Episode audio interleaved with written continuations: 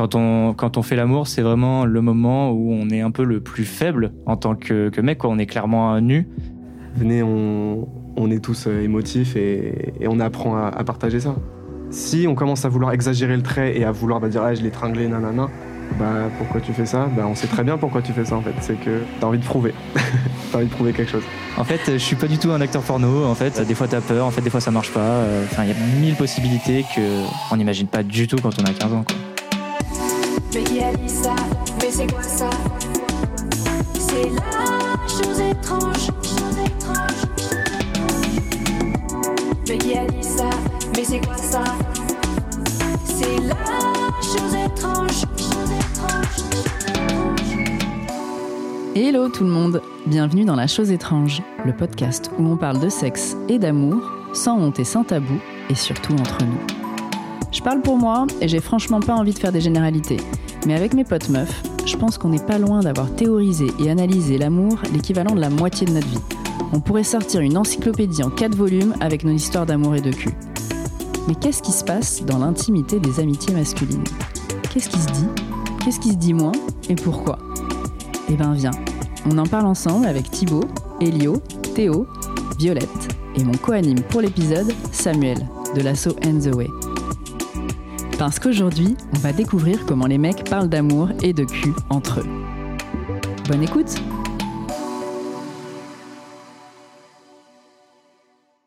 Hello tout le monde, nouvel épisode de La Chose étrange. Encore des, plein de belles personnes autour de cette table. Et en plus, aujourd'hui, j'ai l'impression qu'on va aller un peu, en tout cas pour moi, sur un territoire un peu inexploré. Et je dis ça de, mon expérience de, de, de meuf, puisqu'on va essayer d'aller euh, réfléchir à ce dont les mecs parlent entre eux, autour de l'amour, de la sexualité, qu'est-ce qu'ils se disent, qu'est-ce qu'ils se disent pas. Et du coup, euh, on a autour de cette table aujourd'hui euh, quatre mecs et deux meufs, moi et Violette. Merci. Je vais vous laisser évidemment tous et toutes vous présenter, mais je présente d'abord mon co-anime euh, qui vient euh, pour trois épisodes sur cette saison 1 de La Chose étrange.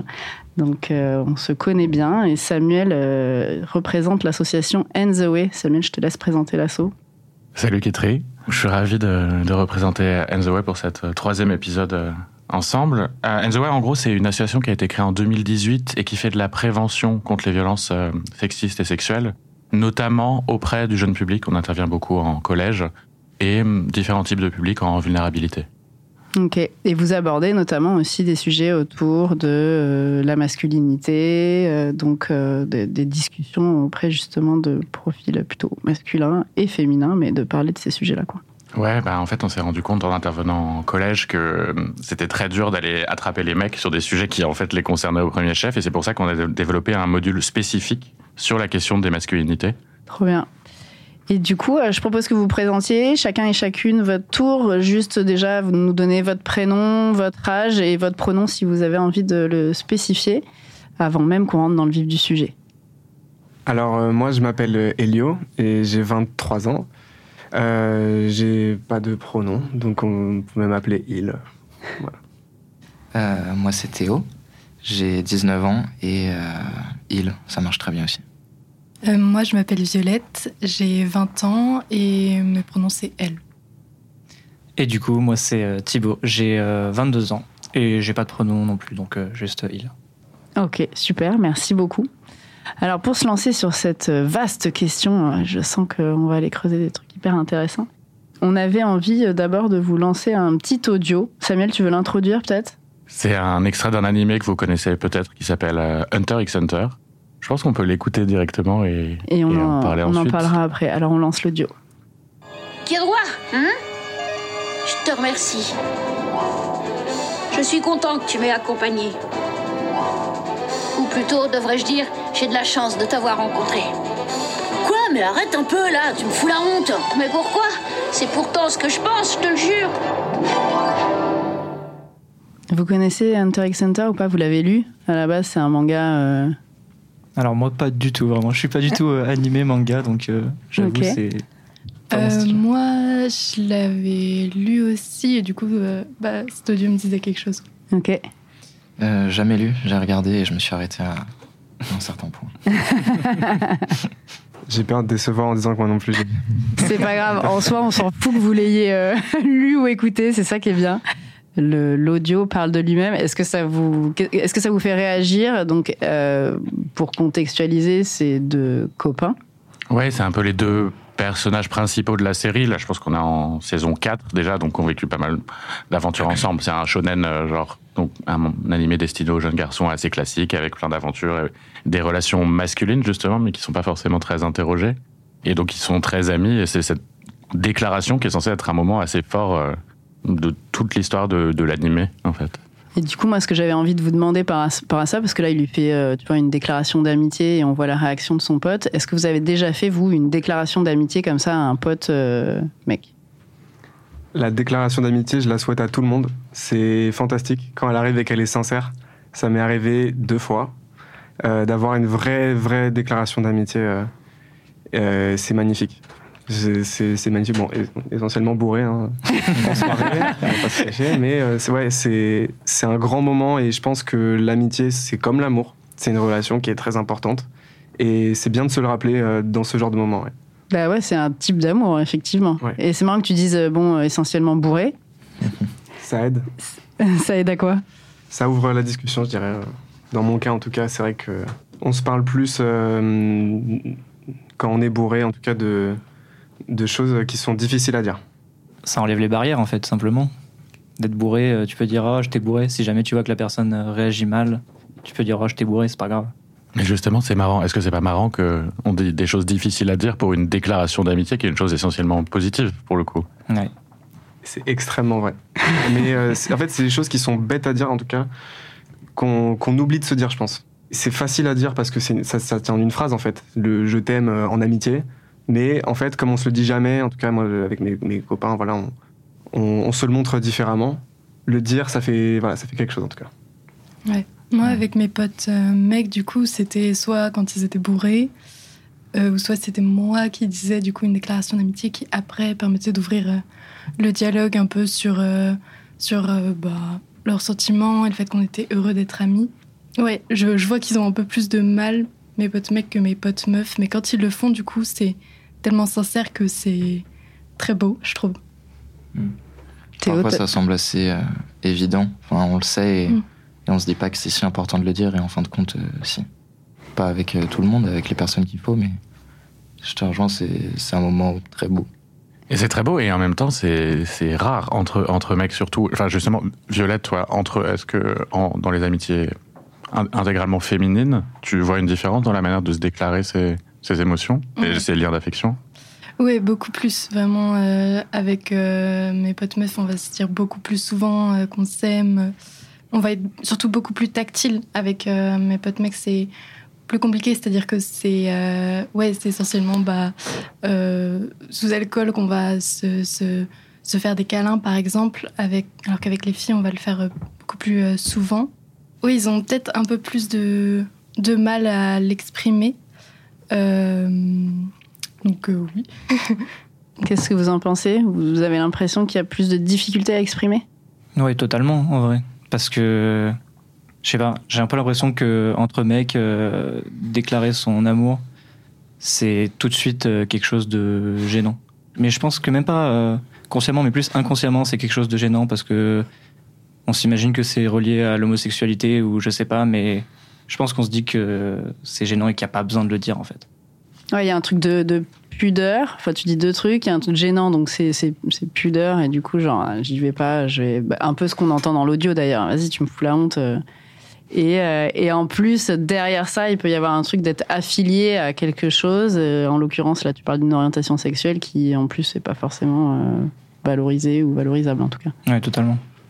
Puis il y a aussi un truc que je remarquais euh, quand euh, j'étais proche de mes potes mecs ou qu'on se fait un câlin ou quelque chose, il y a tout de suite euh, un truc de mais vous flirtez ou euh, ah mais ça veut dire que machin sur machin. Enfin, comme si direct ça instaurait une ambiguïté alors que bah pas du tout. Ouais, entre un garçon et une fille Ouais. en l'occurrence. Et est-ce que tu as l'impression qu'il y a ce, ce même truc entre deux meufs? Euh, non, beaucoup moins. Ouais. Parce que c'est marrant, c'est ce que tu dis Thibaut, tu dis entre deux mecs, euh, si tu démonstres un peu trop d'affection, on va toujours te dire oh, oh, tu te calmes là. euh, on n'est pas un, on n'est pas des, des tafioles. Alors que c'est vrai qu'il n'y a pas cette dynamique-là chez les meufs. Ça vous, parle, vous Euh, Vous avez ce sentiment qu'il y a, ce truc-là, à la fois de pudeur, de barrière, et puis de. on est quand même des mecs, on va pas. Ouais, ouais, clairement. Et puis même, c'est assez drôle parce que ça, c'est plutôt donc quand j'étais plus jeune, hein, mais on se faisait pas des câlins ouvertement, par exemple, euh, mais on se, on se rentrait un peu dedans, quoi. C'est- pas un câlin, ah viens là, je te prends dans mes bras. Non, non, c'est bien, on se rentre dedans et on, on se montre qu'on s'aime. C'est c'est très bizarre. Il n'y a pas à faire ça, mais on fait ça quand même. Ah ouais, t'as l'impression que, genre, quand tu, tu joues à la bagarre, un peu, c'est en fait une façon de te montrer que tu. C'est la seule façon possible de se montrer qu'on se kiffe, quoi. À un certain âge, ouais, surtout. euh, je pense à moi plus jeune, en tout cas, vraiment euh, lycéen. Mais euh, ouais, sais pas, on chorégraphie nos checks avec nos potes, on se, on se tambourine le dos et tout, mais c'était pas affectueux comme, euh, comme ça aurait pu l'être en fait. Hein. C'est c'est juste, euh, c'est marrant. Théo, toi, t'as l'impression qu'il y, y a- il y a ce truc-là de pudeur, peut-être? Probablement un peu, mais je pense que ça dépend de, du groupe d'amis que tu as, de l'entourage que tu as, de la façon dont tu as appris certaines choses. Moi, par rapport à mes amis et moi, j'ai pas vraiment ce sentiment-là de, de pudeur, comme tu as pu l'expliquer. Et ça m'a fait réfléchir aussi. Je me suis dit, non, la pudeur, pas vraiment. Enfin, en tout cas, moi, je trouve pas. Je trouve que ça vient assez naturellement. Et au final, j'ai réfléchi quand tu nous as demandé est-ce que euh, vous avez déjà eu euh, ce moment de déclaration d'amitié? Waouh. Et. euh, et instinctivement, je me suis dit, bah oui, bien sûr, euh, j'ai des exemples en tête. Et au final, après avoir réfléchi, bah pas vraiment. Tu le ressens tellement que tu oublies que c'est important de le mentionner. Et euh, ça m'a fait remettre ça en question, en fait. Ouais, ça, tu le sais, mais tu l'explicites pas, quoi. Peut-être qu'il y, a- peut-être qu'il y a des personnes à qui je devrais le dire, en fait. je l'ai pas encore fait. Tu veux leur passer un message, là, ce soir Je, je leur dirai autour d'un verre. Bourré. Mais c'est intéressant parce que tu dis justement, c'est peut-être la façon dont on a appris aussi. Est-ce que vous avez l'impression qu'on vous a appris ça, à dire? Dire quand on kiffe, dire quand on. Bah, c'est une bonne question en vrai. Euh, moi personnellement, j'ai la chance d'avoir un, groupe d'amis qui est le même depuis que je suis euh, au collège. Donc j'ai vraiment grandi avec des personnes avec euh, lesquelles je suis lié euh, vraiment très fort. Et des déclarations d'amour, on, s'en est déjà fait beaucoup, mais même sans être ivre. Donc j'ai la chance d'être dans un groupe un peu ouvert. Mais c'est vrai que je me dis que si j'avais grandi avec des potes moins ouverts, ou alors quand je pense à, mon père, je me dis en fait, c'est vrai que jamais j'aurais eu l'idée de, de- de dire à mes potes, bah je t'aime en fait, genre dire je t'aime euh, en amitié, c'est quelque chose de très fort. Et je pense que si j'avais pas eu euh, des amis qui, m'ouvrent à d'autres euh, manières de réfléchir ou quoi, je sais pas si j'aurais eu le, le réflexe de le dire et si j'aurais trouvé ça important. Mais ce qui est intéressant aussi dans cette manière de se déclarer ses émotions, c'est au-delà même de manifester le, de dire je t'aime, enfin comme un élan d'émotion, c'est de dire qu'est-ce qu'on aime chez l'autre aussi. Je m'étais rendu compte de ça il y a pas longtemps en étant un, un espèce de cercle de parole et d'écoute masculine, donc il y avait que des mecs, et c'était sur l'amitié masculine. Et il y a deux mecs qui se sont fait une déclaration d'amitié, mais assez longue et assez euh, développée sur pourquoi leur relation était hyper importante pour l'un et pour l'autre. Et je me suis rendu compte que j'avais jamais vu ça. Alors deux mecs qui prenaient le temps de s'expliquer. Même au-delà de l'affection, c'est la question de est-ce que en tant que mec, on est éduqué pour manifester précisément nos émotions et les dire aux autres, notamment dans le contexte d'amitié masculine? Je pense qu'on on, peut l'apprendre en fait. On peut l'apprendre, mais on- on- tout le monde le veut en fait avant tout. C'est juste on n'a pas euh, l'élan pour le faire. L'occasion, il y, en a, il y a mille occasions pour le dire. En fait, il y a- toutes les occasions sont bonnes. Il y a, euh, si tu veux faire quelque chose de positif, bah tu fais un truc positif. Dans tous les cas, il n'y a pas de mauvais moment pour faire un truc positif. Non, je pense que c'est juste, on oublie tous de le faire, littéralement. Dans le développement, après, ça c'est plus compliqué. Oui, parce que Helios, tu parlais de, du fait qu'on oubliait de le faire. Moi, je me demande si est-ce qu'on oublie de le faire ou est-ce qu'il n'y a pas aussi une forme de pression à ne pas le faire? Après, là, vous évoquez des groupes qui sont assez, qui ont l'air assez sains dans leur manière de fonctionner, mais il y a quand même certaines tendances qu'on voit notamment dans les groupes d'amis mecs et des formes de pression. Est-ce que vous voyez comment elle peut se manifester ou pas justement cette pression à pas communiquer ou pas trop communiquer, notamment ses émotions, ses faiblesses, etc. Il y a clairement une barrière qui est mise sur euh, la masculinité en vrai, je pense. Mais qu'on apprend voilà, avec les bonnes personnes aussi à, passer outre cette barrière. Enfin, je sais très bien, il y a, certains potes, je vais pas les, les enlacer euh, parce que je sais que ça les gênera. Donc en fait, euh, forcément, il y a quelque chose euh, lié à ça qui est, bah, qui est bloquant et qui est mal placé en fait, je dirais.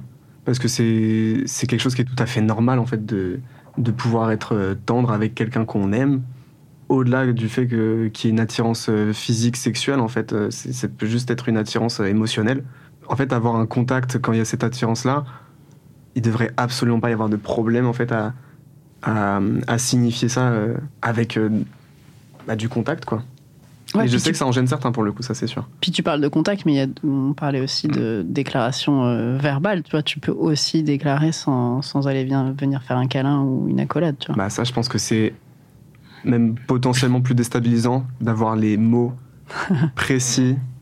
Enfin, je sais que ça, ça pourrait déstabiliser certaines personnes, euh, faire craquer les plus bonhommes euh, d'entre nous, hein, mais ouais, c'est fort. Quand réussit c'est des- intéressant.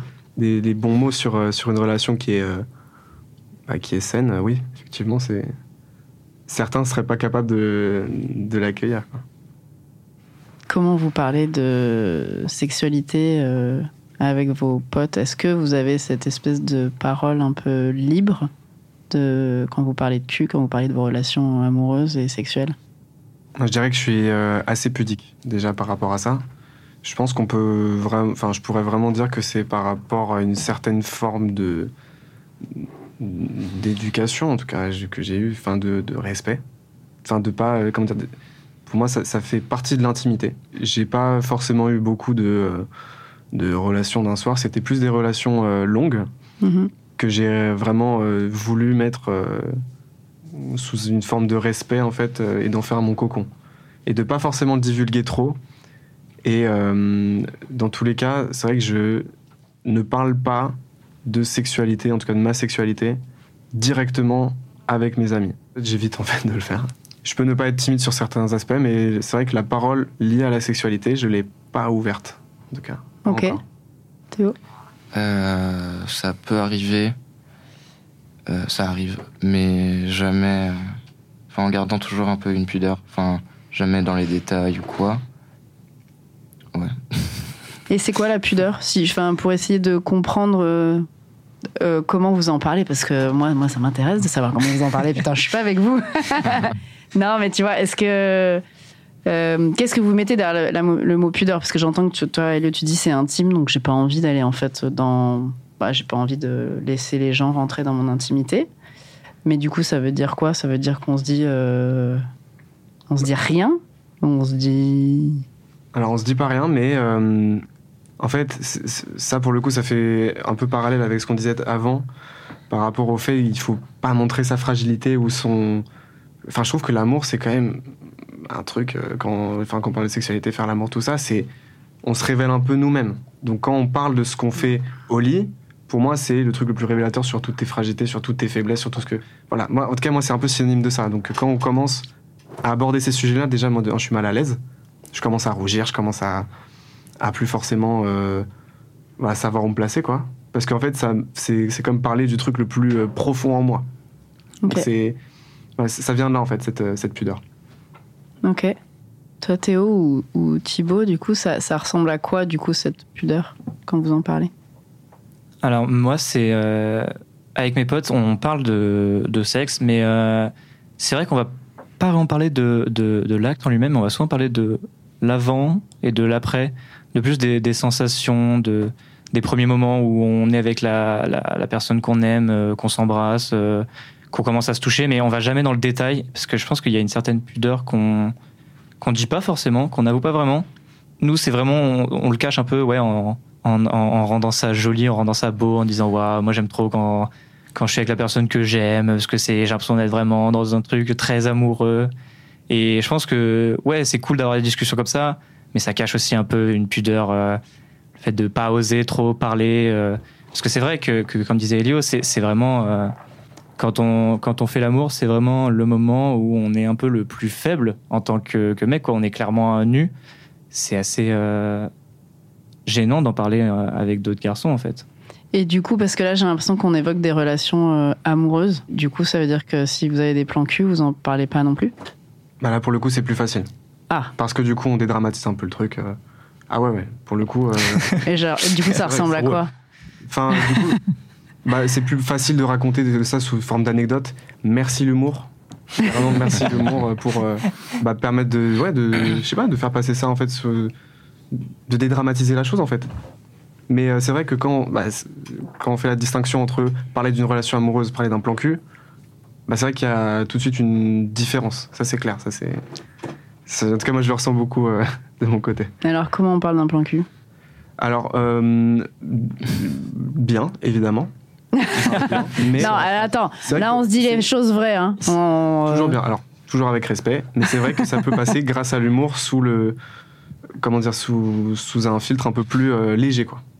Il y a plus ce truc-là de, euh, de parler de. euh, comment dire De. euh, Romantiser la chose. ouais, c'est ça. Il y a plus. euh, Enfin, il y a moins cette, cette volonté de romantiser le truc, du coup. ouais. Ça, je suis d'accord. Mais c'est vrai que vous parlez tous les trois de pudeur et c'est un truc qui revient souvent chez les mecs et moi qui me m'a fasciné quand j'ai compris comment en fait les meufs de mon âge, quand j'étais un peu plus jeune, parlaient de sexualité. Et Comment, toi, Violette? Vas-y. sorte de, sorte de lettres sur l'échafaud quoi. Euh, Moi, j'allais y aller, mais euh, je, je laisse Violette en première. Je peux étayer. Euh, bah, on parle euh, assez en détail, honnêtement. Et euh, ça va être beaucoup plus euh, du ressenti. Et ouais, on va pas hésiter à donner les détails, à dire euh, ce qui nous a plu, ce qui nous a déplu. Et euh, après, ça dépend des groupes de meufs, hein, forcément. Bien sûr. Mais euh, on va aussi euh, chacun, chacune se donner des conseils. Ouais, vraiment, allez. Enfin, moi, ça m'étonne en fait que vous parliez pas de, de détails ou de choses comme ça. Je pensais que si, quand même un peu, parce que bah, avec mes potes mecs, ils parlent de détails, mais plus en mode euh, performance et tout, que, euh, que ressenti et tout ça. Donc euh, voilà. Les gars, ça vous fait réagir. Moi, j'ai l'impression, effectivement, si je, si je dois rejoindre Violette, en tout cas dans mon expérience à moi, j'ai l'impression que entre meufs, on va aller. Il y a un aspect presque éducatif, tu vois, entre nous. C'est-à-dire qu'on va s'échanger des tips et on va se dire putain, ça, j'ai pas kiffé. Et puis l'autre va peut-être te dire, bah, moi, j'ai kiffé, mais j'ai fait comme ci, comme ça. Évidemment, on va partager des trucs où on a badé, en fait, où on on a, on n'a pas kiffé, où on s'est trouvé nul. euh, pour X raisons. Et du coup, c'est en se confrontant et en parlant avec nos potes qu'on va réussir à ouais, s'éduquer, quoi. Je sais pas comment le dire autrement. Est-ce qu'il y, a- a- y a ce truc-là avec vous et comment vous réagissez par rapport à Violette qui vous dit j'ai l'impression que quand je parle avec des mecs, il y a un truc de performance dans ce qui est échangé? Performance en mode revendication? Bah, genre, j'ai un pote, par exemple, qui, qui m'a raconté... euh, Enfin, j'étais avec euh, un pote mec, enfin, en fait, avec deux potes mecs, et il y en a un qui euh, nous a raconté euh, donc, le fait qu'il avait pécho une meuf et tout. Et, et donc, il me raconte avec un truc un peu, un peu amoureux. Et, et genre, l'autre pote mec à côté lui sort, mais... pff, Qu'est-ce que tu racontes? Tu m'as pas du tout dit ça hier. Enfin, dis, dis ce que tu m'as dit. Et là, j'ai eu la version, euh, j'ai eu le droit à la version un peu plus mec, on va dire. Moi, j'étais là, bon, ça te dérange pas, Violette Et puis rentrer dans un truc un peu plus, euh, mais je dirais pas trash, mais genre un peu, euh, un peu ouais, donc voilà. Vas-y, vas-y, on peut dire, on peut dire. prise comme ça, tout ça, machin. Et j'étais là, ah oui, d'accord.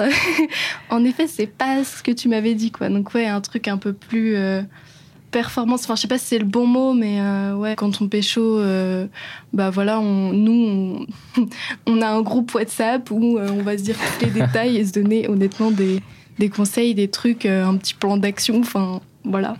Là où c'était juste raconter et, montrer que ce qu'il avait fait, quoi. Mais est-ce qu'entre mecs, justement, on n'a pas tendance, par rapport à ce que tu disais, Violette, à bah, surdramatiser le sexe, notamment par rapport aux meufs et la manière dont elles en parlent? Et peut-être, et pourquoi, du coup, on a tendance à faire ça? Ah, c'est ça, c'est très très vrai. Et euh, je repense au Helio qui est plus petit, plus jeune, euh, qui était puceau et qui dramatisait beaucoup ce truc-là. Je sais pas, moi j'en faisais une affaire d'état.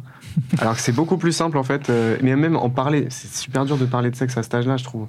Enfin, parce qu'en fait, si on sait rien au sexe et qu'on commence à s'exprimer sur des choses qu'on ne sait pas, bah, comment ça se passe en fait? Il faut un peu avoir du recul, je trouve, pour pouvoir dédramatiser la chose. Pour moi, c'est un peu normal de dramatiser le truc tant que tu l'as pas fait. Ok. Si t'essayes pas quelque chose, tu pourras pas en garder un peu tout, euh, toute l'expérience euh, avec toi. Quoi. Moi, je suis un peu partisan de ça, qu'il faut vivre quelque chose avant de, de comprendre, euh, dans la totalité en tout cas, à moins de faire preuve d'une empathie folle ou d'un sens de l'écoute à toute épreuve. Et du coup, par rapport à, à la petite histoire de, de- de- des potes de Violette, est-ce que vous avez l'impression qu'il y a ce truc un peu de temps en temps quand on parle entre mecs de se dire putain, je l'ai pécho, je l'ai prise comme si, euh, putain, euh, enfin tu vois, le- tu- toutes les. Alors je sais pas si on dit encore ces trucs-là, mais tu vois, je l'ai tringlé. euh, Pardon, mais Ça existe encore. ok. Merci Samuel de me de me remettre dans un espace spatio-temporel.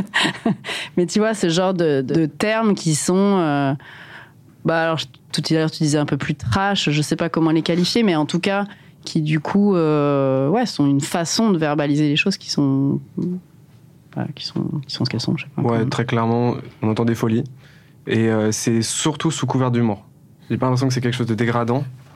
En tout cas, moi, quand j'ai des conversations comme ça, c'est euh, une forme de rigolade, mais pour un peu voilà, revendiquer quelque chose.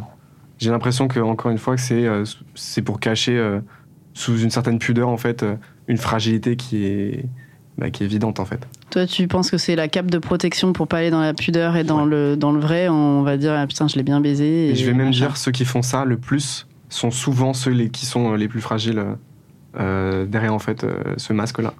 C'est une impression. Parce que les, enfin, les gens qui sont les plus à l'aise avec eux-mêmes, avec euh, leurs émotions, bah, auront aucun mal en fait à en parler de manière normale. Si on commence à vouloir exagérer le trait et à vouloir bah, dire ah, je l'ai tringlé, nanana, bah pourquoi tu fais ça? Bah on sait très bien pourquoi tu fais ça en fait. C'est que bah t'as envie de prouver, t'as envie de prouver quelque chose. Théo, qu'est-ce que t'en penses? Ça te ça te parle? Moi, avec euh, mes potes, quand on en parle, il n'y a pas vraiment ce truc, euh, comme t'expliquais, de parler crûment de la chose pour euh, se prouver ou, ou je sais pas quoi. Mais euh, il y avait euh, peut-être à, à l'époque, euh, quand euh, j'entamais euh, pour la première fois ma vie sexuelle, genre, et qu'il y avait quelques copains autour de moi qui en étaient au même stade de découverte, d'en parler, peut-être un petit peu plus qu'aujourd'hui même. Mais euh, pareil, comme vous, avez, comme vous avez dit, les filles, plutôt à but euh, éducatif. Pas vraiment euh, se donner des tips, mais je sais pas, t'avais envie de d'apprendre un peu de l'autre comment ça marchait Mhm. pour lui. Si ah ok nickel c'est pareil. Ah bon ah moi pas trop euh, bizarre. euh, faudrait que j'y réfléchisse un jour peut-être. Des trucs comme ça. Mais même à ce moment-là, quand on parlait peut-être un peu plus des vraies choses, c'était jamais euh, de manière crue.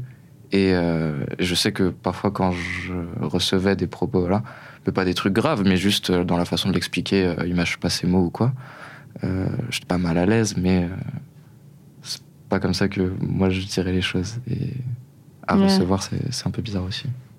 Ouais, moi je suis, assez d'accord. Depuis que euh, je me suis intéressé au féminisme, euh, tout ça, je trouve ça de plus en plus choquant les, les mecs qui sont là en mode euh, ouais, j'ai pris ma meuf comme ça. Je trouve il y a un côté très violent, inutile et qui cherche juste ouais à, à prouver.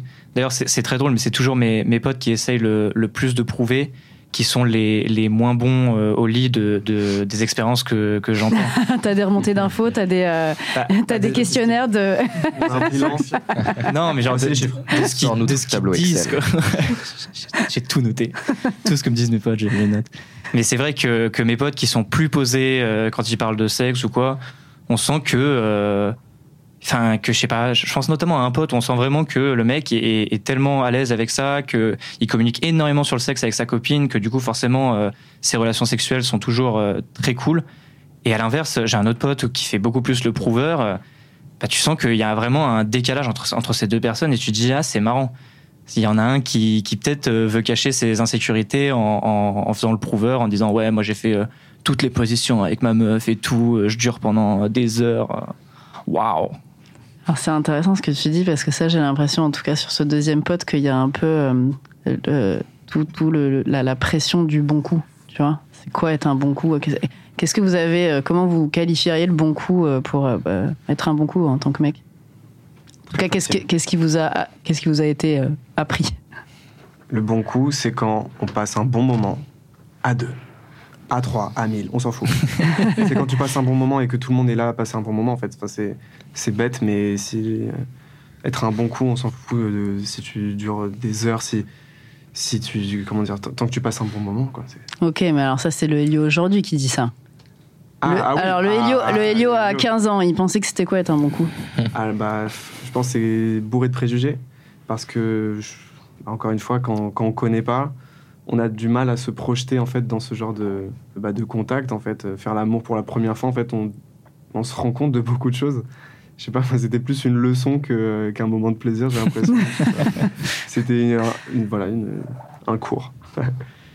Et en fait, c'est vrai, non, je sais que avant cette première fois, j'étais persuadé qu'être un bon coup, c'était bah, ouais, d'incarner quelque chose, d'être dans un personnage, alors qu'en fait, foncièrement, t'es toi-même et que t'es capable bah, d'être toi-même avec la personne que, avec qui tu, tu te sens bien, bah, tu peux être un très bon coup, en fait. Mais c'est essentiellement le rapport qu'on a par rapport à soi.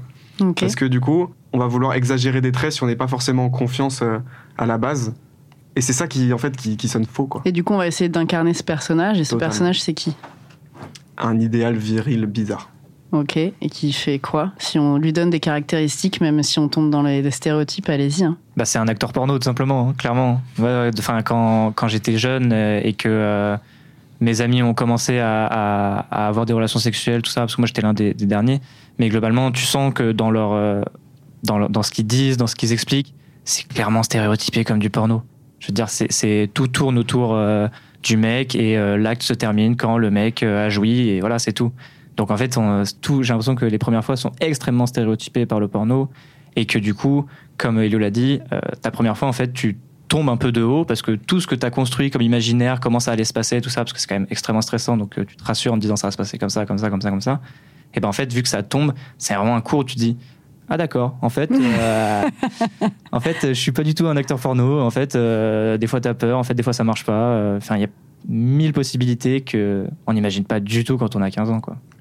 Ouais, et le truc, comme vous le dites, c'est même au-delà de, de quand on sait pas et qu'on appréhende, c'est quand on commence et qu'on est là genre, oh mon dieu, en fait, ça se passe pas du tout comme j'avais imaginé. Et, et justement, chez les meufs, j'ai l'impression qu'il y a un peu cette culture euh, de justement parler, discuter, échanger des, des tips qu'il n'y a pas vraiment chez les mecs. Et du coup, comment est-ce qu'on se construit un peu justement une sexualité quand on n'a pas ça?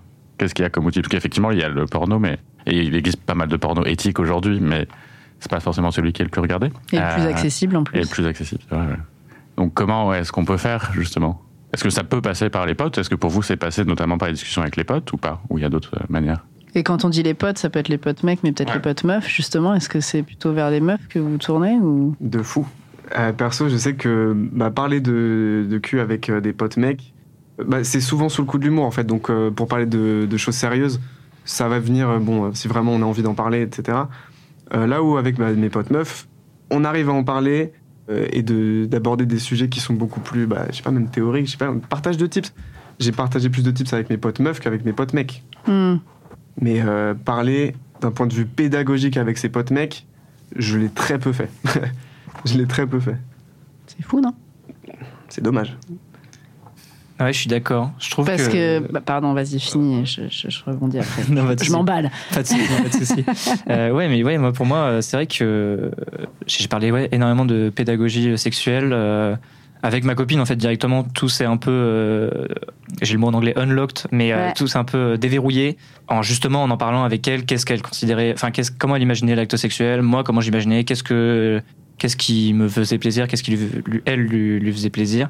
Bah, en fait, en posant ces mots, tu dis ok, bah je vais faire ça comme ça du coup, et c'est beaucoup mieux.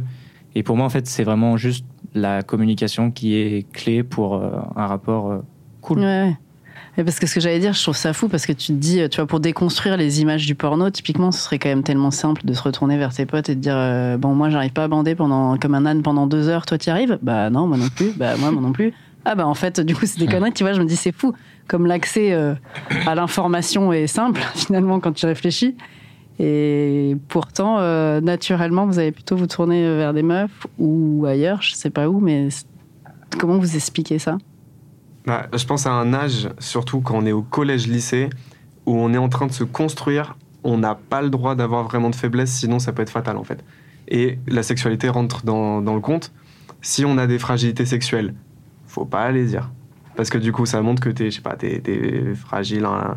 voilà, que t'es, pas, Ouais. euh, t'es pas un vrai homme, tout ça. C'est facile hein, de tomber dedans, mais je pense qu'on est, y a beaucoup trop de mecs qui sont tombés dans ce, dans ce, dans cette surreprésentation-là. Ouais, et puis tu parles de fragilité sexuelle devant une norme et un idéal qui n'existe pas. C'est ça Ah qui est ouais. ouf. C'est ça. Donc on en revient à ce truc d'accepter de réussir à parler de ses fragilités en tant qu'homme, quoi. Ouais, et surtout, parler de ses fragilités, c'est la honte devant ses potes mecs, parce qu'on se compare, mais c'est aussi la honte devant les meufs, parce qu'on s'imagine que les meufs veulent cet idéal et elles voudront Ouais. absolument pas de nous, Ouais, sinon ouais. on n'arrive pas à correctement faire l'amour, en fait. Clair. Mais aujourd'hui, c'est beaucoup plus facile de, de se déconstruire euh, à soi-même euh, cet idéal qui, au final, n'existe pas. Et même euh, quand tu repenses peut-être à, à toi quand t'avais 15 piges ou, et tu pensais que c'était ça, te dis, mais c'est tellement. C'est pas. Enfin, parce que l'exemple un peu absurde que t'as dit, euh, bander comme un âne pendant deux heures, mais même à l'époque, comment on a pu se dire que c'était envisageable ou quoi? À part parce que. euh, ce qu'on voit dans, dans le porno. Et du coup, maintenant, de notre œil, je pense que c'est facile de déconstruire ce truc-là. Mais j'arrive pas à savoir si euh, les jeunes de 15 ans de maintenant, un peu moins, ou je sais pas, se disent la même chose s'ils sont autant au fait de ce truc-là, ou s'ils pensaient comme nous, on pouvait penser à l'époque. Si c'est juste notre regard maintenant parce qu'on a grandi, ou si c'est un peu un truc générationnel, ou euh, je sais pas, avec Internet ou quoi, euh, c'est beaucoup plus facile de, savoir des choses là-dessus. Ben, je sais pas, faudrait leur poser la question. En tout cas, moi, j'entends dans ce que vous dites que même si vous, vous avez évolué, vous n'avez pas forcément évolué dans la façon dont vous- que vous avez de verbaliser les choses auprès de vos potes, justement. Tu vois, c'est ça qui est marrant. Donc, je me dis que bon, visiblement, il y a quand même des trucs qui sont restés encore un peu en place, tu vois. Bah, c'est clair que on a beau être conscient euh, que euh, bah, du coup tous ces enjeux euh, de, de- de performance, etc. bah, on n'y attache plus trop d'importance, mais on n'est pas quand même capable d'en parler euh, naturellement parce que bon, il y a quand même une, euh, une façade à garder, bizarrement. Si toi t'en parles pas euh, franchement à tes potes, c'est parce que t'as vraiment ce truc-là de, de vouloir conserver une image. C'est juste que hum, en parler, euh, ouais, en vrai, je pense que j'ai encore un peu ce truc-là. Ouais. je suis en train de me rendre compte, mais ouais, je pense que j'ai encore ce truc-là. Mais peut-être, euh, on se demandait si ça avait changé, euh, entre quand vous aviez 15 ans, quand nous, on avait 15 ans, c'est arrivé, et, euh, et ce qui se passe aujourd'hui. Nous, je sais pas, en collège, ce que je vois, c'est qu'il y a quand même des tabous autour de la sexualité qui restent énormes. Peut-être qu'un des gros trucs qui a changé, on en parlait rapidement avant l'émission, c'est notamment MeToo et l'évolution des représentations de ce qu'on voit, notamment dans, enfin, justement, les représenta- représentations de la masculinité, de l'amitié masculine, etc. Entre 300 et Sex Education, il y a eu une évolution quand même. Oh, pff. trois fois rien. Non Est-ce que c'est un truc que vous avez senti, ça quand même, où vous sentez que ça peut avoir un impact L'évolution des modèles, euh, notamment de masculinité? Bah totalement. Si si pour le coup totalement parce que on voit qu'il y a une euh, bah, une révision et surtout dans la représentation le mouvement MeToo en fait ça a permis aussi de changer les choses mais dans un domaine qui est hyper important c'est-à-dire le cinéma l'audiovisuel. Ce qu'on nous renvoie de l'image de euh, l'homme euh, hyper importante parce que du coup en fait qu'on le veuille ou non en voyant des des bah, des personnages comme celui de 300 bien costaud bon bah forcément ça met un idéal en tête. Si on regarde de- d'autres euh, personnages bah, qui ont moins cette image. Moi, il y, y a un exemple qui me marque beaucoup, c'est Timothée Chalamet, qui euh, bon, une de beaucoup de magazines. Je pense que ce genre de gars, il y a 10 ans, c'était enfin c'est quand même beaucoup plus rare de voir euh, des, gars qui incarnent moins en fait ces, clichés euh, euh, ancrés en fait de, la beauté bah, dans les magazines, dans les films. Et oui, c'est vrai que le mouvement MeToo, je pense qu'il a, a beaucoup changé, beaucoup changé les choses.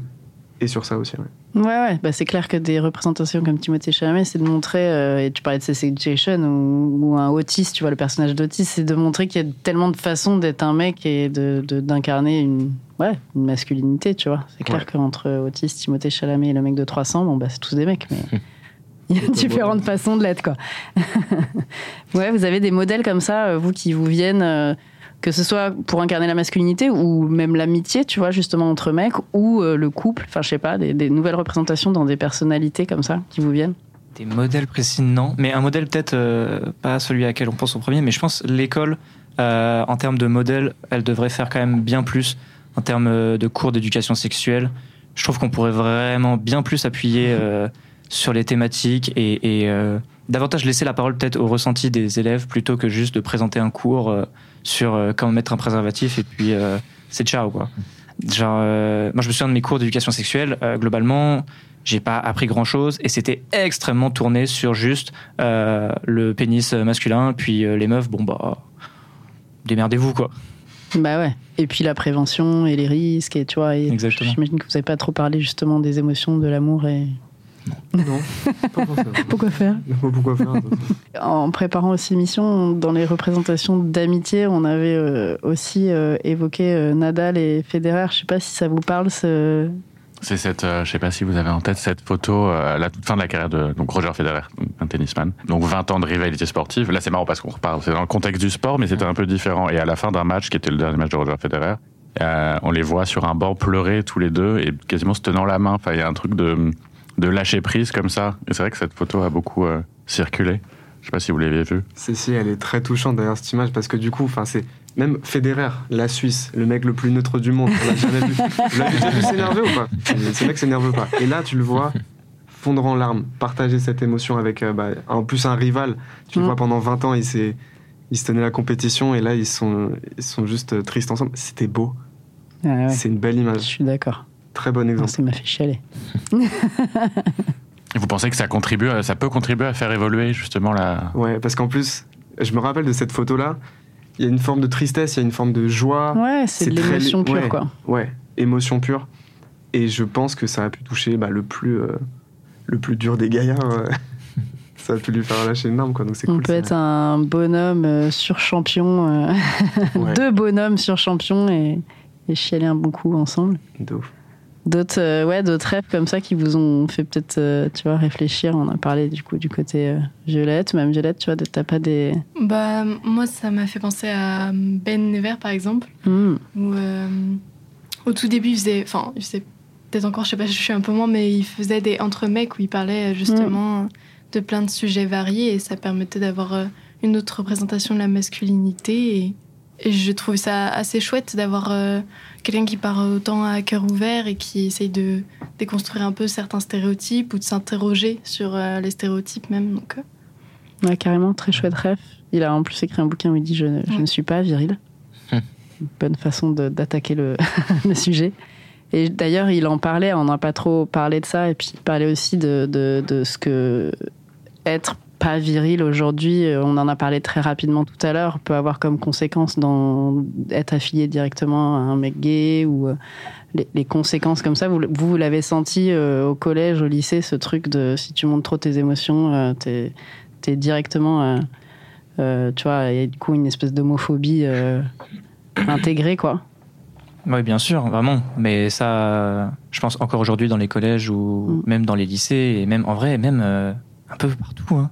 Il y a un peu une homophobie euh, qui est constamment là de. euh, la honte, euh, ou même le fait de dire Ah bah il est pédé, euh, ah c'est une blague, mais en fait ça montre qu'il y a vraiment une homophobie banalisée et c'est terrible en fait. Et surtout que le plus terrible c'est pour les personnes qui soit le sont, ou même les, les, les jeunes ados qui se posent des questions sur leur sexualité et qui peut-être peuvent s'imaginer qu'ils sont homosexuels, il y a un côté où ça leur fait extrêmement peur parce qu'ils s'imaginent qu'ils vont être traités de tapettes, tout ça. Mais en fait, il n'y a pas à avoir peur. Il faut, faut aller euh, découvrir euh, sa sexualité et se poser des questions parce qu'en fait, à la fin, on en est vraiment euh, très, euh, très content, très serein et en accord avec soi-même. C'est vraiment cool.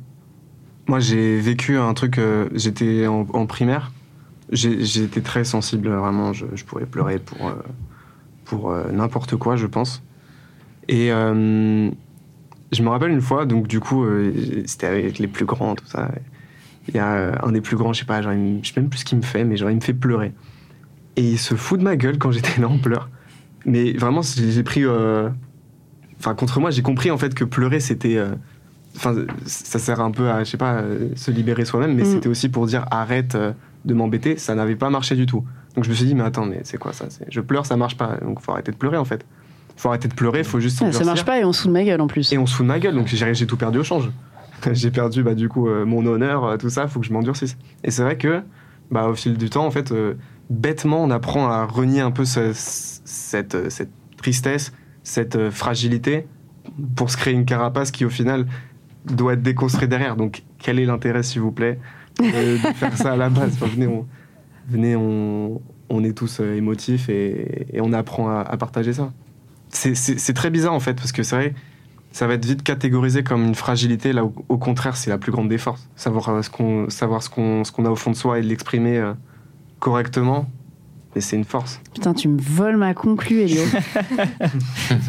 je, voulais, je voulais justement dire un truc autour du fait qu'en fait, euh, j'avais envie de lier émotion et pouvoir, tu vois. Pour moi, c'est exactement ça, tu vois. La, la force, c'est un truc plutôt masculin. Le pouvoir, c'est un truc masculin. Les émotions, oula, non, surtout pas.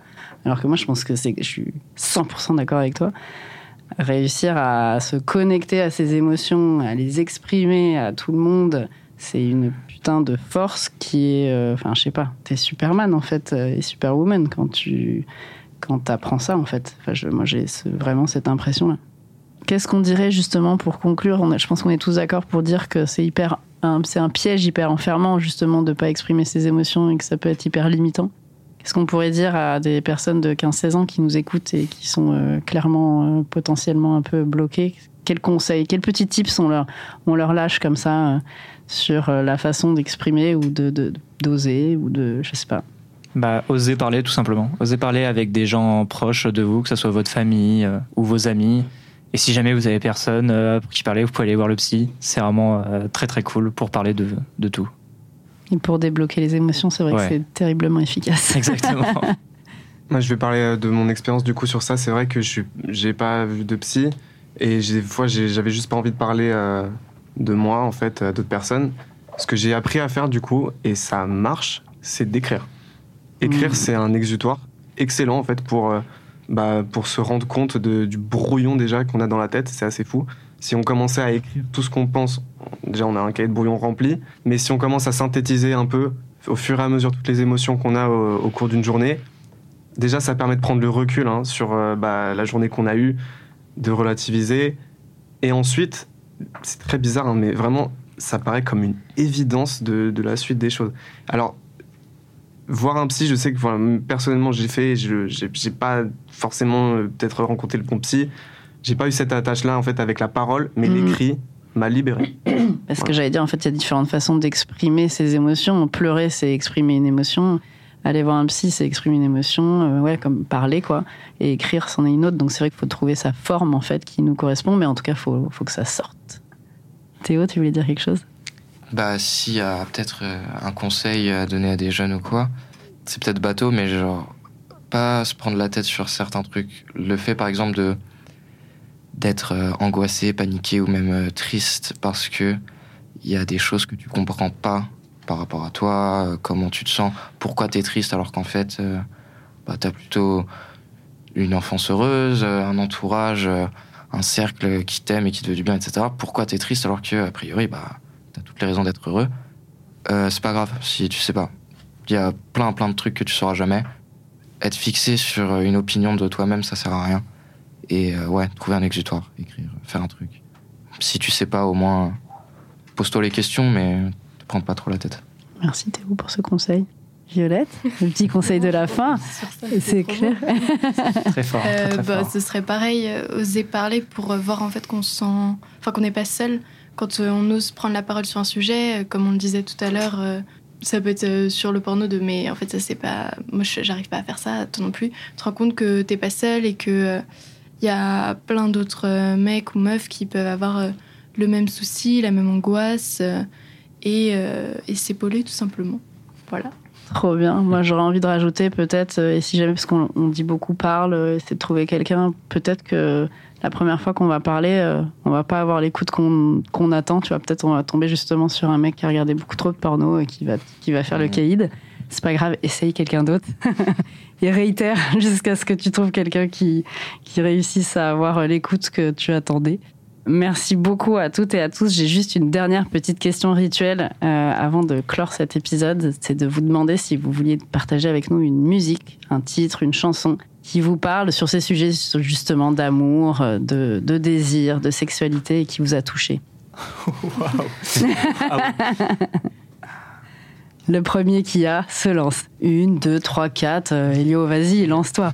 Alors pour rester dans la thématique euh, de l'amour, euh, moi il y a une musique que j'aime beaucoup parce qu'elle décrit parfaitement le fait de tomber amoureux. Et c'est This Magic Moment de Lou Reed qui a été utilisé dans une scène de Lost Highway de David Lynch. Cette scène est folle, allez regarder le film, allez, allez écouter Lou Reed. Euh, This Magic Moment. Double C'est recours. très beau. Double, Double recours, ouais, c'est ça. film, musique. Ouais. Les autres Moi, j'en ai, j'en ai euh, une ou deux. Euh, la musique euh, Boys de Prince Wally avec euh, Feu Chatterton. Donc Prince Wally qui est, qui est un rappeur. Donc euh, on s'imagine quand même beaucoup des clichés sur les rappeurs, mais euh, ça parle quand même de liberté sexuelle et d'homosexualité, donc euh, c'est cool. Et un album euh, qui perso euh, me, me touche beaucoup. Pas forcément dans la sexualité, mais, mais dans l'amour. C'est euh, l'album euh, Circles de Mac Miller qui est euh, super euh, doux et qui me fait un peu flotter. Donc vraiment, euh, dans mes périodes amoureuses, j'aime beaucoup euh, écouter cet album. T'as un titre? Parce qu'on va pas mettre tout l'album qu'on va Ouais. faire sinon. Euh, je dirais euh, Circles, la, la première. Ok. Notamment Merci beaucoup. Violette et Théo? Moi, j'avais pensé à J'embrasse le premier soir de Emily March, où elle parle du coup de désir et du fait qu'elle a envie euh, bah, de prendre le pas et tout. Et il y avait aussi une autre musique très belle, bah, qui était de Mac Miller aussi. Je me souviens plus le titre, mais où il déclarait son amour à Ariana Grande avec euh, des paroles vraiment euh, sublimes, et c'est un poème. quoi. Donc, je sais plus le titre, désolé, mais je pense qu'on peut le retrouver assez facilement et que c'est assez connu. Donc. Merci. Euh, moi, j'hésite un Enfin, j'en ai deux qui me sont venus euh, à l'esprit. Il y a Still Loving You des Scorpions et euh, With or Without You de YouTube. Des bonnes refs. euh, Mais je pense que la première, euh, Still Loving You, je, je l'aime plus parce que je trouve le son trop cool et, que, et que c'est du rock et du coup j'aime bien. Et si vraiment c'est par rapport aux thématiques qu'on a abordées, je dirais, je dirais YouTube. Je sais pas si pour les mélomanes ce sera le plus ouf, mais c'est un son qui est sorti il y a 10 ou 15 ans qui s'appelle Yaourt aux fruits de Lisa Monet. Donc qui était une rappeuse et qui a un son qui parle hyper euh, ouvertement et crûment de sexualité féminine et de désir du côté d'une femme. Et je me souviens qu'à l'époque, le son s'était fait défoncer, elle se faisait tracher sur les réseaux, enfin t'avais des campagnes de, de cyberharcèlement en ligne contre elle, et qui montrait à quel point justement genre le désir féminin est super dévalorisé, super méprisé, alors qu'en fait elle faisait que reprendre les codes de la masculinité de l'expression de la sexualité masculine du rap à son compte, et elle se s'empouvoirait avec ça. Ouais, c'est clair. Bah déjà, je pense que bon, à l'époque encore plus, mais même encore maintenant, c'est on a du mal avec euh, les meufs qui vont parler de façon un peu crue euh, de la sexualité et se lancer. euh, ouais, c'est ça, reprendre les codes de la façon dont les mecs pourraient en parler. Bah merci Samuel, on va la rajouter. Merci beaucoup, beaucoup d'avoir été là encore une fois à tous les quatre, tous les cinq, Samuel. Et à très bientôt pour un autre épisode. Merci Ciao. beaucoup. Merci, à vous. J'espère que les témoignages de Thibaut, Elio, Théo et Violette t'auront donné envie de creuser un peu le sujet de l'intime avec tes potes. Peut-être même de faire une grosse déclat non alcoolisée à ton bro, ton frérot, ton poteau. Et ne reste pas solo dans tes interrogations liées à la masculinité, à l'amitié ou à l'amour. Si tu te sens pas toujours d'en parler avec tes potes, c'est ok. Tu peux aussi aller sur le site commentonsème.fr, d'en avant toutes, où tu trouveras plein de réponses et des jeunes formés pour te répondre. Allez, je vous kiffe et à très vite